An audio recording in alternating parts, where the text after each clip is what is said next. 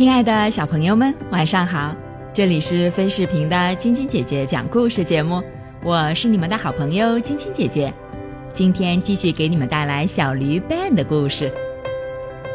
小驴每次碰到其他动物时，它都会尽力让自己看起来像一匹马，而所有的人也都认为它就是一匹马。它不仅跑得很快，而且身材瘦削。风吹过来的时候，Ben 的耳朵就会缩起来，他看起来和马儿没什么两样。由于布布尔夫人不在身边，没人帮他修剪脖子上的长毛，所以就只能任由那些毛胡乱的生长，一直长到了季甲，看起来就更像马儿了。当 Ben 偶然看到镜子里的自己时，他也吓了一跳。那高高的下巴、臃肿的上半身，俨然就是一匹真正的马儿。天哪，他的梦想实现了！喜出望外的 Ben 在大草原上、覆盖着雪的山顶，以及那些最干旱的荒漠里炫耀着自己的身躯。就连马儿遇到他的时候，也被他吓到了，忙问他是从哪儿来的。我是一匹介于派尔什马和阿拉伯纯种马之间的马，Ben 答道。当他察觉到其他马儿眼中的那种怀疑时，他又连忙说道：“我爷爷是一匹蒙古小种马。”刚说完这句话，马儿眼中的那种疑问便消失了。马瑞克·即为·艾斯塔菲特，也就是 Ben 阿尔贝·布布尔。体验了几个月马儿的生活后，他决定回家，不再流浪了。作为马儿，他要吃燕麦，还要赢得各种各样的比赛，感觉累极了。他经常做梦，梦见自己回到了爸爸妈妈的身边，回到了那个位于村庄边缘的小牧场里。每次醒来的时候，他都努力的回味妈妈给他煮的那种野菜的味道。给爸爸妈妈写信时，他总是报喜不报忧，只说开心的事儿，如旅途有多愉快，他发现了多少有趣的事。他闭口不谈自己的感受，不谈那个差点令他窒息的思乡病。每次收到爸爸妈妈的回信时，Ben 都会闻一下信封的香味，那是一种夹杂着田园里青草和野花的香味。是家乡的味道。Ben 常问自己，是不是得了思念他乡这种病后，他还会得思乡病？为了看清楚自己的心，Ben 坐飞机回到了家乡。是的，他现在买得起飞机票了，因为他赢得了一些比赛，有了一定的积蓄。当他终于回到村庄时，他惊讶地发现，村里的房子是那样的小。道路是那样的狭窄，就连那些树看起来都那么脆弱。但他依然开心，因为他又回到了自己熟悉的家乡了。害羞的鸟儿在树枝上唱着歌，母牛脖颈上的铃铛悦耳地响着。他一路飞奔到了从小长大的那个小牧场，他迫不及待地想要拥抱爸爸妈妈。布布尔先生和夫人老了一些。这一次，骆驼医生估算错了。Ben 一离家便是几年，哪里是几个礼拜或几个月呀？Ben 跑过来的时候，他们愣是没有认出来。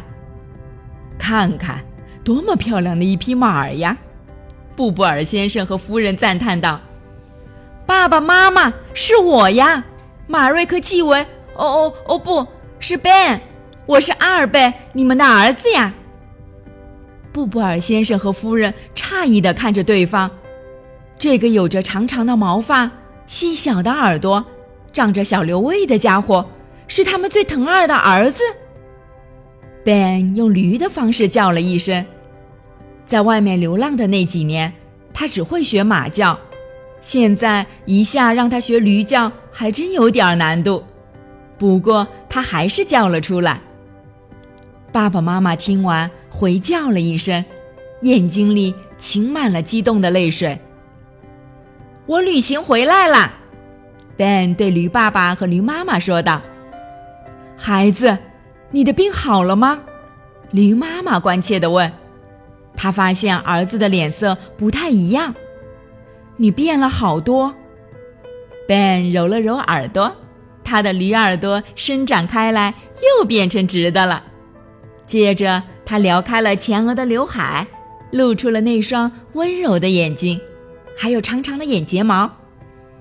爸爸妈妈，我长大了，他害羞地说道。从这天开始，Ben 再也不想做马儿了。不过，他常常梦见自己在比赛，在无垠的旷野上奔跑。但是 Ben 知道，它是一只真正的驴子。它有一双温柔的眼睛，一对竖起的长耳朵，前额有厚重的刘海，身上长有短小的毛发。回来之后没多久，他就去理发厅把那些长毛发都剪掉了。他和其他驴子一样喜欢吃草。会发出驴叫声，单独待着的时候也会忧心忡忡。只是现在的他和从前相比，有一颗更强大的心。他已经可以承受住寂静夜里蹄子的踢踏声，也能抵抗落日带来的忧伤，更学会了享受比赛带来的那种短暂的胜利感。是的，Ben 长大了。变得更加成熟了。当 Ben 决定做一只真正的驴子时，他变得不一样了。几年后，邻居家的驴子马尔戈卡迪松爱上了他。